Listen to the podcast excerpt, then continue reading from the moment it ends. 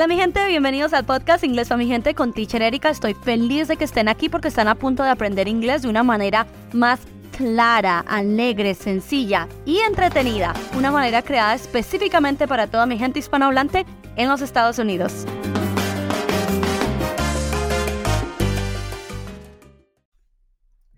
Bienvenidos a Inglés para mi gente. Vamos a continuar con nuestra entrega número 4 de las 300 palabras más usadas en inglés de los Estados Unidos. Muchachos, estamos yendo en orden. Ya vamos hoy por la palabra número 31. Entonces, si todavía no han visto los capítulos 1, 2, 3, por favor, devuélvanse ya mismo y los miran para que vayan añadiendo 40 palabras a su repertorio de palabras en inglés, ¿ok?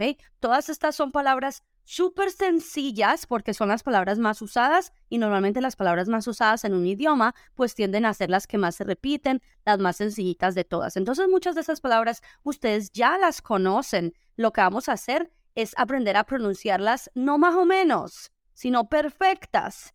Y vamos a saber el significado, pero no solamente un significado, sino los dos o tres significados. Recuerden que muchas palabras, y este es un punto muy importante, que una sola palabra puede tener tres significados o una sola palabra puede significar dos cosas que son sinónimos. Entonces no podemos pensar que una palabra solo significa una sola cosa, porque no es así, ¿verdad?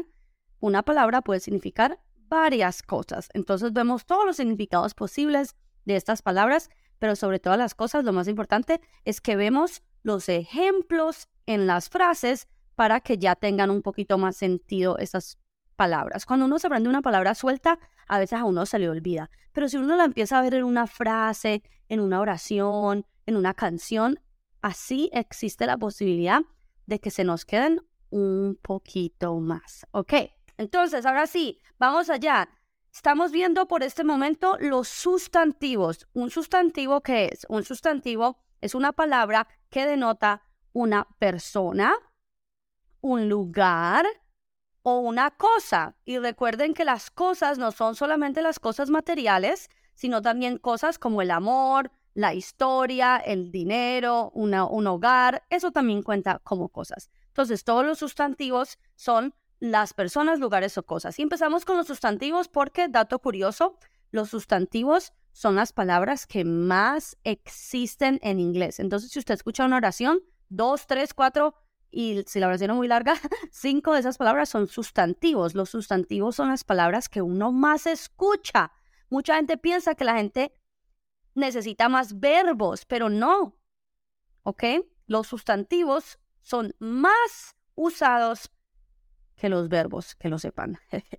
bueno, muchachos, entonces vamos allá. La palabra 31 más usada es la palabra noche, noche, fácil. En inglés la palabra noche se dice night clave de pronunciación, que pronunciemos la T final, night, night. Algo muy curioso sobre la terminación GHT es que hay muchas palabras en inglés que terminan con GHT, pero resulta que tanto la G como la H son meramente decorativas, ¿ok? Y lo que de verdad se pronuncia es la T, pero eso sí, tiene que ser fuerte.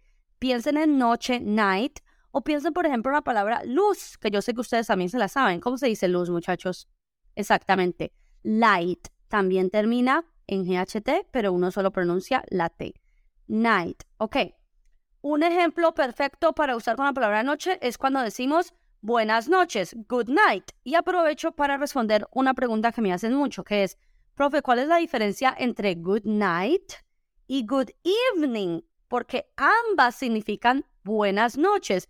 Resulta que nosotros en español solo tenemos una buena noche, ¿verdad? Cuando llegamos por la noche a cenar a un lugar, buenas noches. Cuando nos vamos ya a dormir, buenas noches, mami, hasta mañana.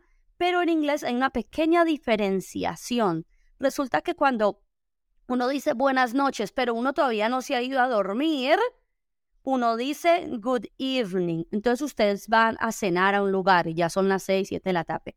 Good evening, good evening todavía están despiertos, good evening, pero en el momento en que ya se retiran ya a dormir para su habitación, ya se van a pijamar, ahí es cuando uno dice good night. Entonces good night es ya como cerrar el día, se acabó, chao, me voy a acostar. Esa es la pequeña diferencia, ¿ok? Entonces, si van por la noche a cenar, good evening. Se van ya a dormir, good night, ¿ok? Muy bien. Otro ejemplo con night, la noche es joven. Nosotros decimos a veces eso en español, pues resulta que en inglés también se dice, la noche es joven. The night is young. The night is young. La noche es joven. La palabra número 32 es la palabra punto. ¿Cómo se dice punto en inglés? Point. Otra vez, muchachos, que suene esa T final. Es muy importante cuando pronunciemos en inglés que las consonantes finales les pongamos mucho énfasis. Night, point. Point es punto. ¿Qué clase de puntos estamos hablando aquí? Porque punto es una palabra extraña, ¿no es cierto? Primero que todo, puntos como los puntos de un juego. Yo sé que hay mucha gente que le gusta Harry Potter y dice 30 puntos para Gryffindor y 30 puntos para otro equipo. Lo siento que yo no conozco, le pido disculpas a todos los fans de Harry Potter. no conozco muy bien Harry Potter. Pero esa clase de puntos, como puntos de un juego. Tres puntos para ti o esta persona si ustedes ven Eurovisión. 10 puntos para España. Yo siempre doy puntos a España. Esa clase de puntos, puntos de un juego. Point, 10 points, 3 points, 4 points, ¿ok? Esa clase de puntos. Pero también tenemos el punto de una localización, como este es el punto exacto donde nos vamos a encontrar mañana. Por ejemplo, el punto de una localización, de un lugar, ¿ok? Este es el punto. This is the point. I will see you at this point. Nos vemos en este punto exacto, ¿ok? Pero por último, la que de verdad se usa, la manera en que yo más he escuchado en inglés esta palabra punto, es que no un punto de números, ni un punto de una localización, sino un punto de el punto de una cuestión, como la cuestión. Ustedes saben que a veces nosotros decimos en español, es que ese es el kit de la cuestión. O la cuestión es que estoy ya cansado. Esa clase de punto, eso significa point. Point se usa mucho en inglés para hablar de una cuestión. Por ejemplo, cuando decimos, esa es la cuestión, en inglés se dice, that is the point, that is the point. O cuando la gente dice, la cuestión es que estoy enamorada, por ejemplo, the point is, I'm in love. Estoy romántica hoy. La cuestión es esta, la cuestión es esta otra. La gente no dice en inglés la cuestión es y dicen the question is, porque la palabra question significa pregunta. Es uno de esos falsos amigos. Entonces, cuando la gente quiere decir, mira, el kit de la cuestión es este o la cuestión es esta, la gente ahí es cuando usa la palabra punto. Point. The point is you're always late. La cuestión es que siempre llegas tarde. The point is you are always late. La cuestión es que estoy ya cansada. The point is I'm tired, ¿ok? Entonces, esa es la manera que de verdad ustedes van a escuchar más esta palabra punto, ¿ok? La palabra número 33 es la palabra hogar. Fíjense en la gran diferencia entre una casa y un hogar. Una casa es un sitio físico, paredes y techo y todo eso. Y esa palabra se dice house, todos lo sabemos. Pero la palabra hogar, ese sentimiento de calorcito que uno siente de amor, eso es home. Por eso la gente utiliza la palabra home para recibir, para hablar de su propia casa. Cuando digo mi casa, yo no sé si ustedes se han dado cuenta de eso en inglés. Cuando la gente dice mi casa, la gente dice my home. Pero cuando van a hablar de las casas de otros, dicen your house, María's house, Andrés house, ¿Por qué? Porque el hogar, el único que es hogar es el mío propio. Lo otro son casas. Esa es la pequeña diferencia entre house y home, que home es más hogar. Entonces, ¿cómo se dice en inglés hogar, dulce hogar? Muy bien. Home, sweet home. La siguiente es la palabra agua. Dios mío, esa es la palabra más importante, ¿no es cierto? De cualquier idioma, agua. Vamos a aprender a pronunciarla bien. La palabra agua fue la palabra que más me, costó aprender a pronunciar en, en inglés. Yo me acuerdo que la primera vez que vine a Estados Unidos en un restaurante quería pedir agua, yo dije de todo y nunca me entendieron. Yo, water, water, water, wow, wow, wow. Nada, resulta que lo que yo estaba diciendo mal era la T. Resulta que las T's en inglés cuando están en el medio de dos consonantes, suenan como R. Entonces resulta que agua se dice water, water, water, porque la T se convierte en R al estar en medio de la E. Water, water, quiero agua, por favor. I want water, please. Agua fría. Cold water, water. ¿Ok? No water. Aunque, ojo, claro que ustedes van a escuchar water a veces. ¿Por qué? Porque en otras variaciones del inglés, por ejemplo, en inglés británico, ellos sí pronuncian las T's. Pero yo me enfoco, muchachos, aquí en la pronunciación de ¿dónde? ¿De dónde? De los Estados Unidos, efectivamente. Water, water. La palabra número 35 es la palabra habitación. O a veces decimos pieza, ¿ok? Habitación. La palabra habitación se dice room, room. Lo más importante en la pronunciación de room es pronunciar la R suavecita. No ru, sino ru, room. My room, mi habitación, my room. Por eso, muchachos, yo creo que ustedes ya se han dado cuenta que la mayoría de las habitaciones de la casa terminan en room, ¿no es cierto? Bedroom, bathroom, living room. Pero ustedes también van a ver la palabra solita cuando es la habitación de mi recámara, mi recámara, perdón, recámara, room. Y en habitaciones de, de conferencias, habitaciones, salones, también puede significar la palabra salón, no solamente es una habitación para dormir, puede ser un salón, si ustedes van a un sitio de conferencias y dice, tal charla es en, la, en el salón número 3.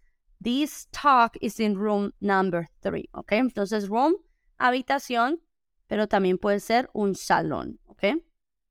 La palabra número 36 es la palabra madre, mother. Por cierto, este mes de mayo, cuando estoy grabando este episodio, estamos en mayo del 2023 y se acerca el Día de la Madre. Happy Mother's Day, feliz Día de la Madre a todas las mamás, en especial, muy en especial, feliz Día de las Madres a todas las mamás inmigrantes, que muchas de ustedes han hecho un gran cambio en su vida, un sacrificio tan grande de cambiar de país, de dejar sus cosas conocidas y venir a nuevos países con la intención con el propósito de darle una mejor vida a sus hijos. Dios mío, me quito el sombrero. Eso fue lo que mi mamá hizo por mí y fue uno de los mejores regalos que me hizo en mi vida, darme educación, seguridad y un futuro mejor. Así que todo mi amor, todo mi respeto y todo mi cariño para todas las mamás y sobre todo para las mamás inmigrantes. Ustedes pueden, muchachas,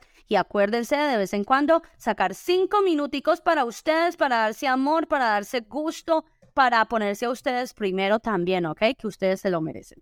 Happy Mother's Day. La palabra madre, mother, mother, mother. Resulta que versiones de la palabra madre, porque madre suena como que eh, muy elegante, ¿no es cierto? Mi madre, no lo decimos así.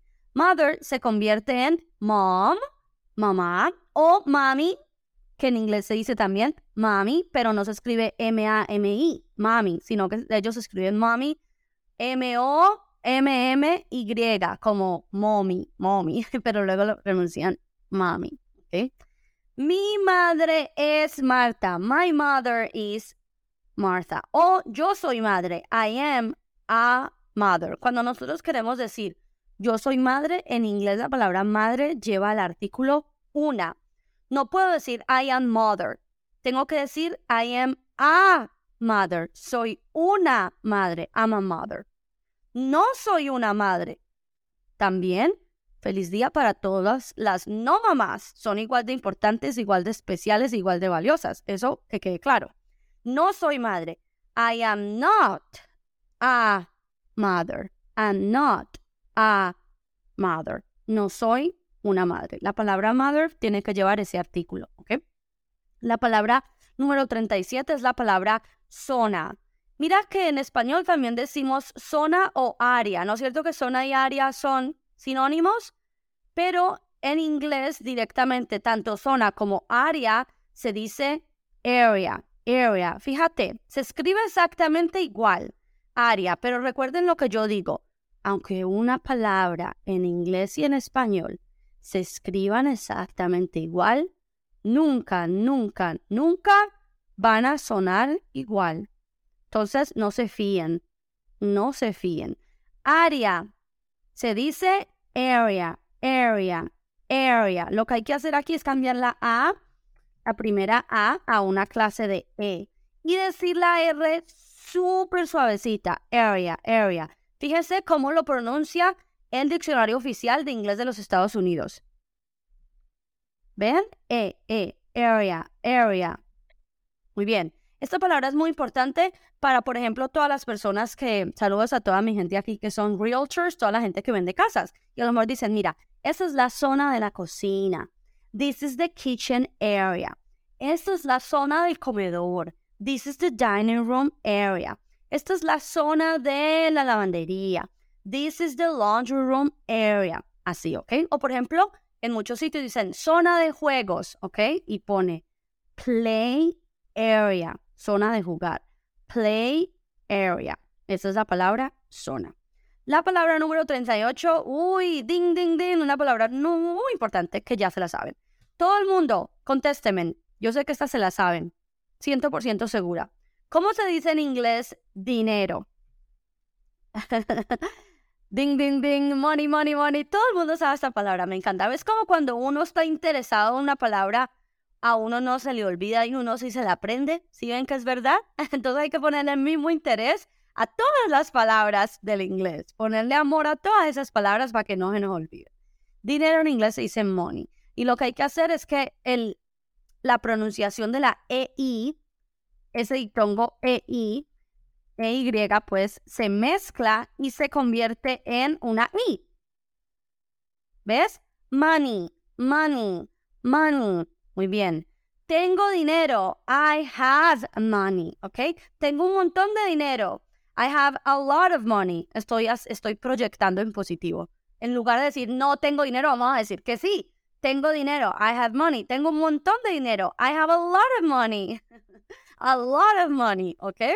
39 es la palabra historia. La palabra historia en inglés se dice story. Ok, ¿a qué clase de historia nos estamos refiriendo? Porque también hay cierta confusión entre historia de con H, history, y historia de story. Quiero que pongan atención a la diferencia. Story, S-T-O-R-I, como en la película Toy Story, ¿qué significa esa palabra? Toy Story. Es una ¿qué? Es una historia de juguetes, un cuento de juguetes, porque la palabra story cuando está sin H significa historia, pero no historia como de historia de la guerra civil, historia de la colonización de las Américas, no. Se refiere a historia de un cuento, una anécdota, un chisme, algo, por ejemplo, ay, eh, te voy a contar una historia de algo que me pasó ayer, esa clase de historia, ¿ok? O cuéntame, cuéntame la historia, tell me the story. A esa clase de historia se refiere la palabra story de Toy Story, ¿ok? Story. Y la última palabra de hoy, la palabra número 40, es la palabra hecho, hecho, que se dice en inglés fact. Yo sé muchachos, que nosotros no utilizamos mucho la palabra hecho en español. La verdad es que no, ¿ok? No decimos cosas como, eh, esto es un hecho, ¿verdad? No se usa mucho, se usa menos. Pero el inglés, esto es un dato cultural muy importante sobre el inglés. El inglés es un idioma y una cultura en la cual se basa mucho en datos y en hechos. ¿A qué me refiero? Que, por ejemplo, aquí yo recuerdo que una vez yo di una opinión y dije, es que yo creo que tal y tal cosa. Yo dije eso. Y mis compañeros de la universidad me preguntaron, ¿y tú qué fuente tienes? ¿De dónde sacaste esta información? Porque tú no puedes dar opiniones que no sean basadas en hechos. Y ahí fue cuando yo descubrí que uno aquí en los Estados Unidos no está muy bien visto que uno diga cosas porque sí, que sean cosas inventadas. Entonces ustedes van a ver mucho la palabra hecho. Todo el rato la gente dice, mira, esto es así y es un hecho, ¿ok? This is a fact.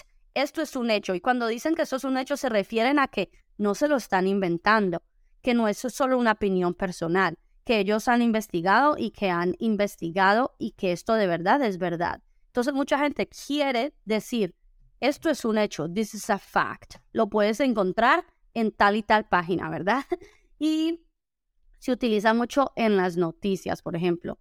Eh, esto es un hecho, o ponen la palabra hechos, facts, facts, que son cosas que son verdad, cosas que no son inventadas. Entonces esto se utiliza mucho cuando alguien da su opinión y dice, esto es un hecho, no me lo he inventado. This is a fact.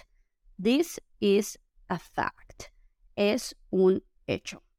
Ok, muchachos, hemos terminado. Eso es un hecho. This is a fact. We are done. Hemos terminado con las sustantivos más usados el día de hoy, del 31 al 40. Acuérdense que le tenemos que meter flow, le, metemos que, le tenemos que meter entusiasmo y una pronunciación bien bonita. Antes de irse, repitan conmigo las 10 palabras del día de hoy. Vamos allá.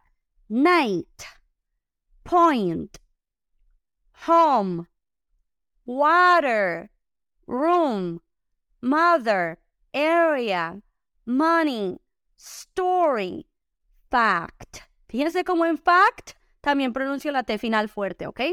Eso es todo por hoy, muchachos. Nos vemos en el siguiente capítulo.